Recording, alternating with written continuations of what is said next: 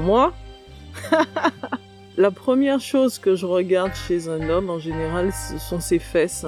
Il avait de très très belles fesses, très belles fesses. J'ai aimé chez Catherine ce petit côté bourgeoise de caractère. Bourgeoise distinguée, qui contrebalance dans l'intimité avec une femme éprise de passion folle et de jouissances infinies. J'ai aimé la gourmandise de Catherine. Une gourmandise de la vie, un appétit des bonnes choses. Car oui, Catherine est une gastronome du sexe.